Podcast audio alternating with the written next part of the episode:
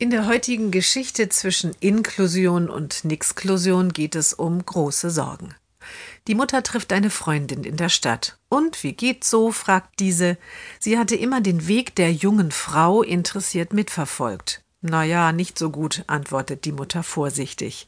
Ja, antwortet die Freundin seufzend. Wir machen uns ja alle Sorgen und es geht uns irgendwie allen nicht so gut. So ohne die sozialen Kontakte, kein Kino, keine Konzerte, nur ein bisschen Shopping und mal was gemeinsam mit Freunden kochen ist mir geblieben. Meiner Tochter ist irgendwie gar nichts geblieben, sagt die Mutter. Dabei war sie schon so weit.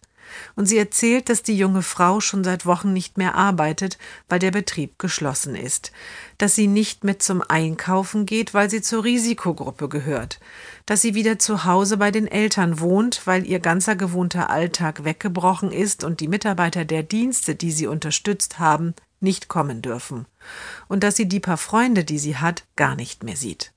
Und meine größte Sorge ist, beendet die Mutter die Aufzählung, wie es nach dem Ende der Pandemie weitergeht für sie. Wird sie es schaffen, ihr Leben wieder eigenständig zu gestalten? Und wenn sie es schafft, wie lange wird das dauern? Oh je, sagt die Freundin mitfühlend. Und nach einer kleinen Pause, das sind wirklich große Sorgen.